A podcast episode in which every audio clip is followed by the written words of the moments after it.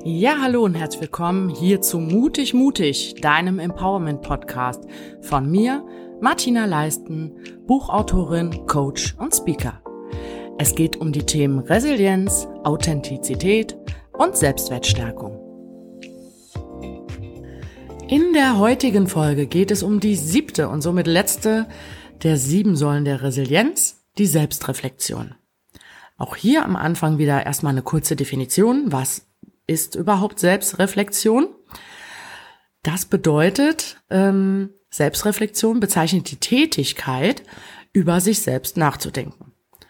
Das wiederum bedeutet, sein Denken, Fühlen und Handeln zu analysieren und zu hinterfragen, mit dem Ziel, mehr über sich herauszufinden.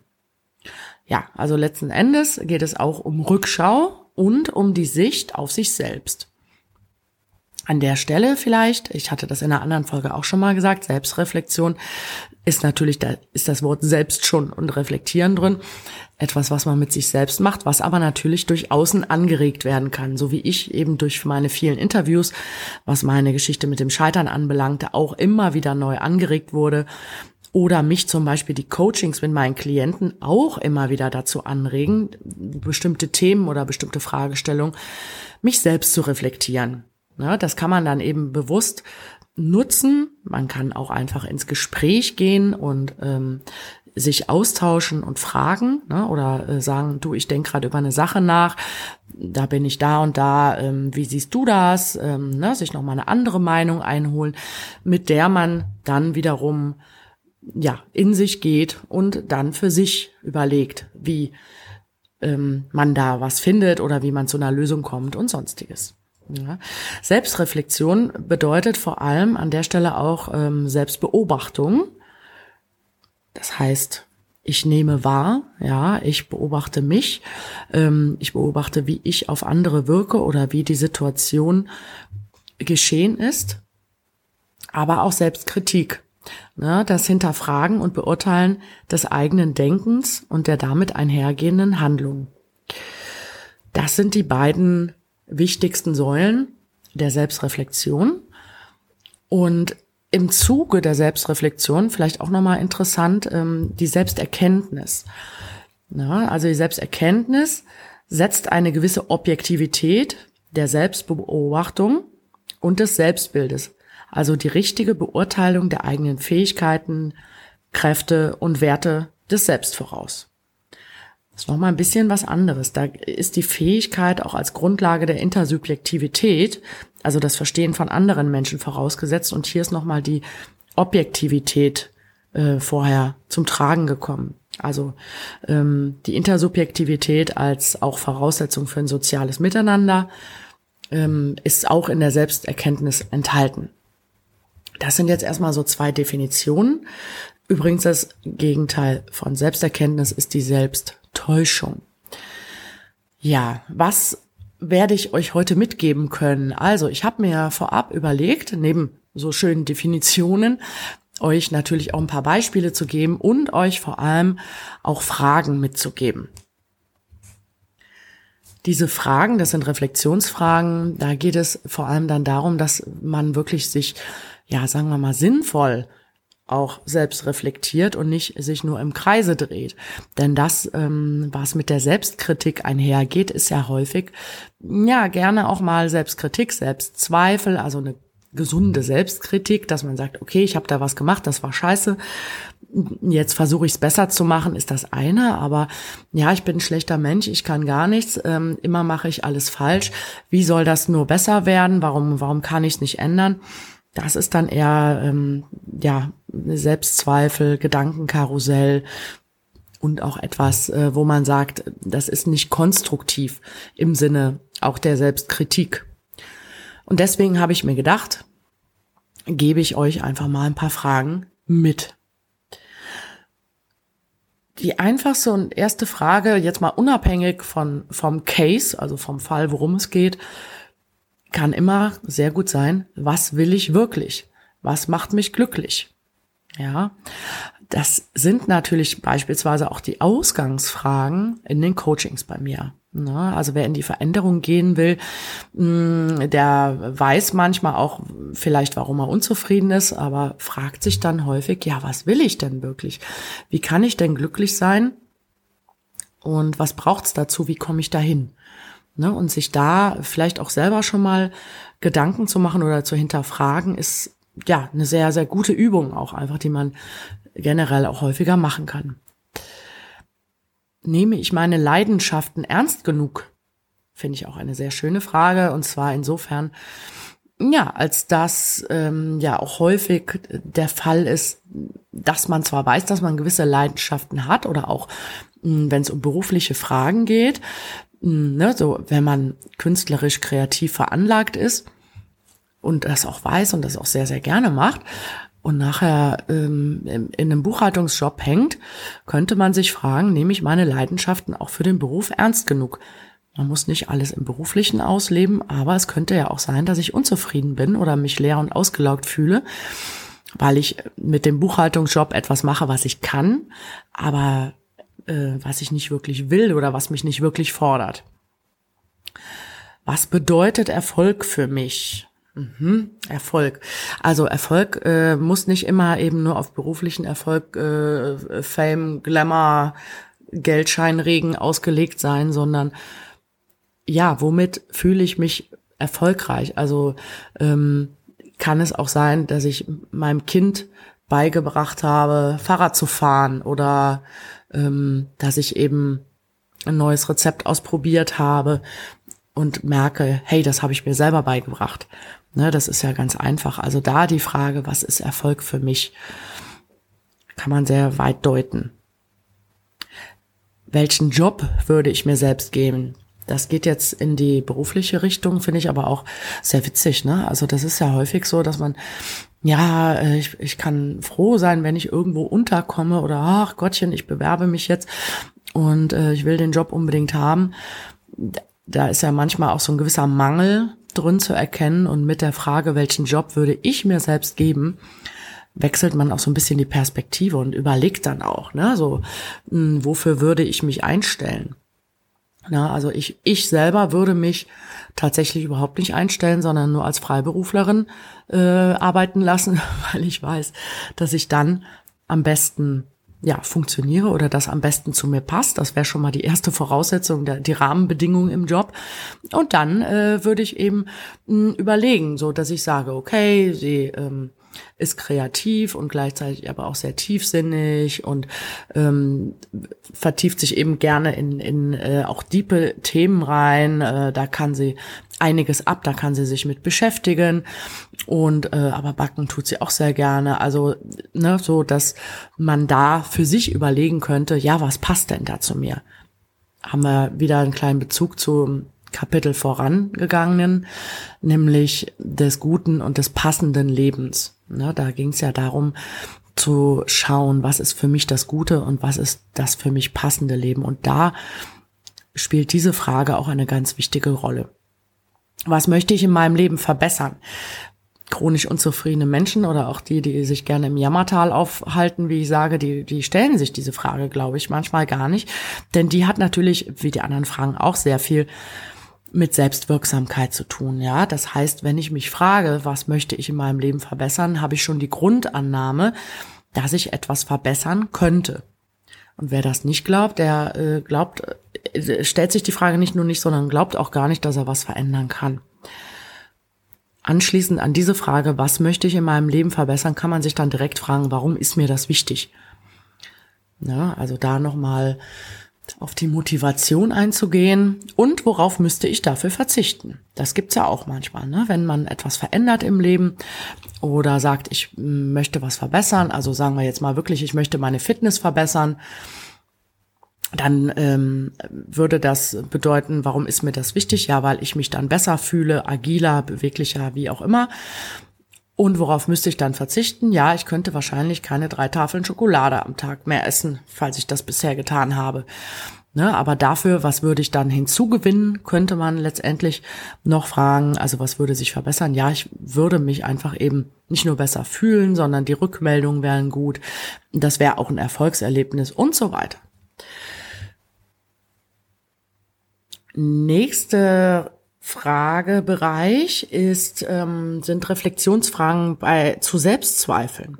Das habe ich rausgesucht ähm, oder auch zu latenter Unzufriedenheit, das kommt noch danach, weil ich das auch sehr wichtig finde. Ne? Also wenn man unzufrieden ist ähm, oder auch in einer Krise steckt und darüber eben nicht äh, den ganzen Tag jubiliert, dann können diese Fragen, die jetzt kommen, helfen. Die erste Frage würde lauten, angenommen, ich würde von vorne beginnen was würde ich anders machen? Ja, man kann es vielleicht nicht mehr ändern, das ist aber nicht der Punkt, sondern sich in die Lage zu versetzen, wie würde ich es von der heutigen Sicht aus gesehen machen. Das hilft wiederum zu erkennen, aha, ich würde heute reflektierter rangehen. Äh, ja, toll bei Reflexion. Na, bei mir zum Beispiel, ne, mit meinem Laden damals, äh, das wurde ich auch ganz häufig gefragt äh, warum, ne, nicht nur warum bist du privat insolvent oder warum ist das schiefgelaufen, was waren die Gründe, sondern was würdest du heute anders machen? Und da habe ich dann beispielsweise auch gesagt, na ja, ich würde nie wieder mit so wenig Rücklagen einen äh, Laden eröffnen. Ne? Das habe ich auf jeden Fall gelernt. Also da mehr auf Sicherheit gehen, das Risiko versuchen zu minimieren. Ich würde es vielleicht auch nicht mehr alleine machen und, und, und. Ne? Und da kann man das für sich eigene Beispiel zur Situation ja überlegen für welche Werte will ich stehen?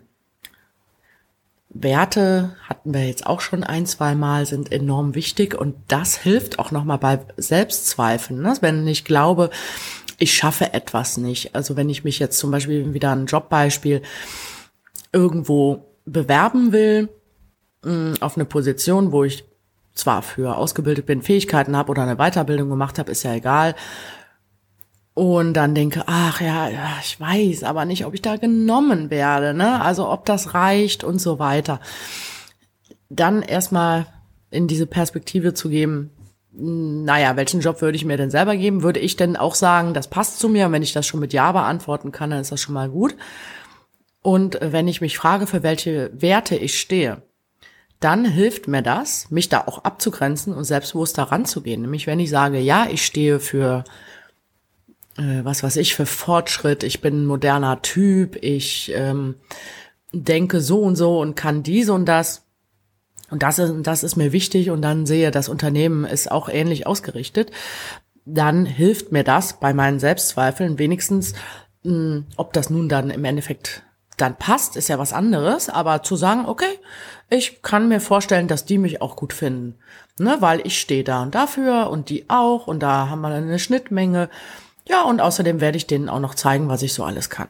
Also das hilft auf jeden Fall. Ne? Aber Selbstzweifel haben ja nicht nur mit dem beruflichen zu tun, sondern häufig eben auch im privaten Bereich. Bin ich liebenswert genug und ähm, habe ich Fehler gemacht oder äh, wenn man sich gestritten hat, ja, kann ich das je wieder gut machen und so weiter.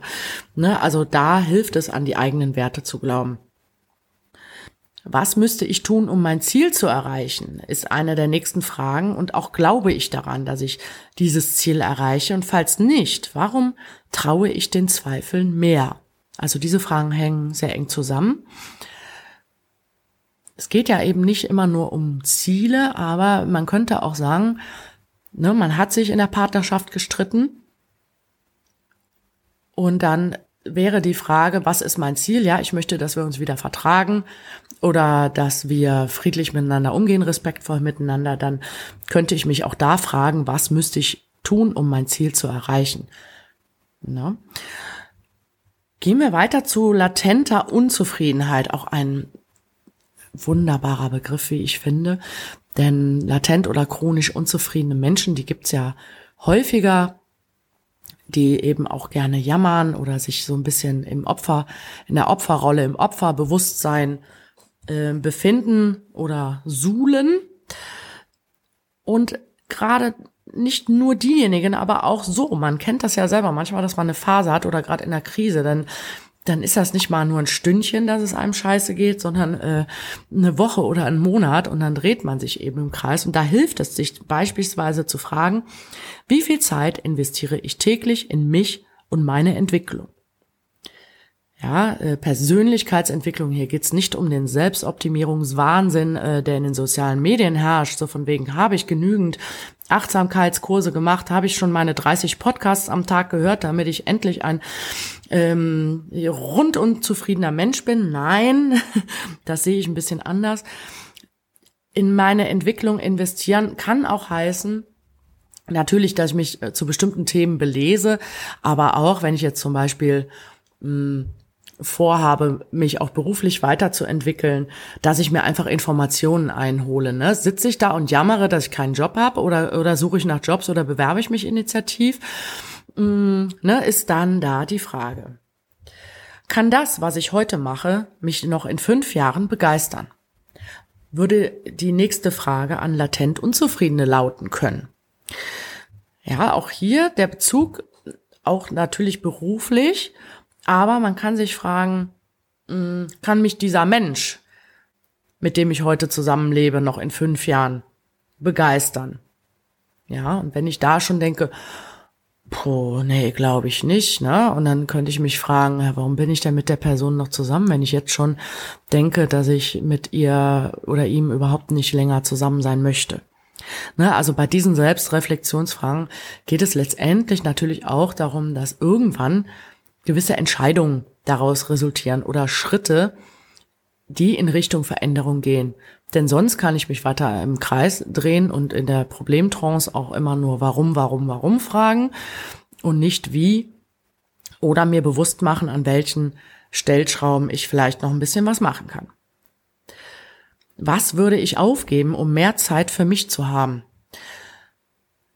Die Frage hatte ich das letzte in abgewandelter Art und Weise in einem Coaching. Da ging es nämlich darum, zu merken, mm, dass man sich selbst so ein bisschen verloren hat und sich dann auch mal wieder bewusst zu machen, dass es ja möglich wäre, auch Zeit für sich zu haben oder Zeit in sich zu investieren. Und die Frage ist, was würde man dafür aufgeben? Ja, ähm, häufig gibt man nämlich ehrlich gesagt nicht so viel auf, sondern merkt nur, dass man, ja, sage ich mal, viel Zeit mit Dingen verschwendet, die davon ablenken, sich mit sich selber zu beschäftigen. Ne? Wenn ich meinen Traumjob hätte, wäre ich dann rundum zufrieden. Ja, kann man auch wieder, wenn ich meinen Traummann, meine Traumfrau gefunden hätte, wenn es um Beziehungsfragen geht, oder wenn ich ähm, mein Traumhaus gefunden habe oder was auch immer, ja, das, das kann man, also wenn ich diesen Wunsch mh, erfüllt hätte, den ich gerade nicht habe, bin ich dann ein neuer Mensch? Ist es das Einzige, was mir fehlt oder gibt es doch noch mehr Bereiche? Ich finde die Frage richtig toll, ne, weil da kann es sein, dass dann so dieses, ja, dann, äh, ja, kann ich mir vorstellen, dass ich vollkommen zufrieden wäre.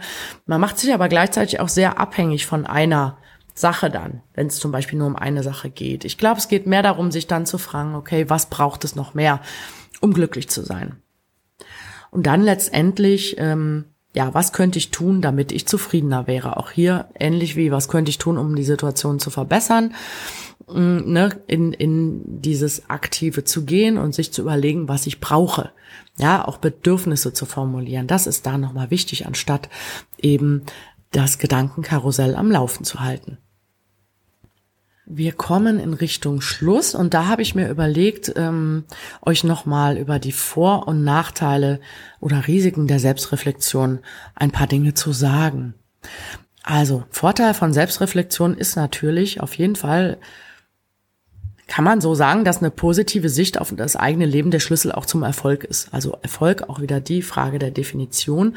Ne? Ähm, auch hatten wir auch beim Optimismus und bei der Akzeptanz in die Richtung. Also es gibt ja auch Resonanzgesetze, wenn ich ähm, glaube, das Leben ist schlecht zu mir und ich äh, mürrisch und wütend und, und äh, sonst wie durch die Gegend laufe, dann muss ich mich vielleicht nicht wundern, wenn die Menschen auch nicht so geil auf mich reagieren und sich denken, ach, ist das eine nette Person, sondern sich fragen, äh, wer, wer ist denn der miese, miese Peter da? Ne? Also von daher, ähm, Selbstreflexion hat auf jeden Fall den Vorteil, die Selbstwahrnehmung zu schulen. Ja, Selbst- und Fremdbild, man kann ja immer auch gerne einen Abgleich machen. Aber ne, nur wer sich selbst gut kennt, ist auch in der Lage, Veränderungen vorzunehmen. Ja, äh, wer seine Bedürfnisse kennt, wer auch weiß, wie er tickt, was er braucht. dafür ist die Selbstwahrnehmung sehr wichtig, der erste Schritt. Und eben die Selbstwirksamkeit, also das Gefühl zu haben, auch ähm, etwas verändern zu können, dass es auch in der eigenen Macht oder in der eigenen Hand liegen kann. Und da kann helfen, ähnlich wie Dankbarkeitstagebücher, da gibt's ja unzählige Mittelchen, was man machen kann. Aber so ein Abendritual könnte auch einfach sein, was war heute für mich ein entscheidendes Erfolgserlebnis oder was ist heute gut gelaufen?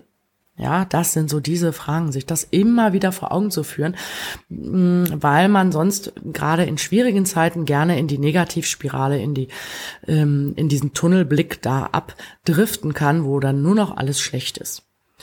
Letzten Endes ist man durch solche Rituale oder einfach durch das regelmäßige Reflektieren ausgeglichener und zufriedener. Risiken der Selbstreflexion sind, wie ich vorhin schon angedeutet habe, ähm, ja, die, dass die Selbstzweifel oder der innere Kritiker überhand nehmen. Ja, dass man es so ein bisschen übertreibt auch. Also so krankhafte Übertreibung, so, oh, ich muss mich den ganzen Tag fragen, habe ich das gut gemacht, habe ich das richtig gemacht, wie war ich? Ähm, das ist nicht Selbstreflexion. Ne, das, ähm, es geht nicht um darum, Selbstzweifel am Leben zu erhalten. Genauso auch wie zum Beispiel zwanghafte Fehlersuche bei sich selber. Ne? Das hängt ja damit eng zusammen. Das ist dann eben der mh, mm, defizitäre Blick, den man dann auf andere oder auf sich hat, der nicht förderlich ist. Schuldfrage ist zum Beispiel auch etwas, gerade im Rahmen auch ähm, des Verlassens der Opferrolle oder wenn es darum geht, den Jammermodus oder das Jammertal zu verlassen. Ja, wenn es immer nur darum geht, wer hat Schuld? War ich schuld oder war es der andere? Schuld ist nicht äh, die Lösung hierbei. Ne?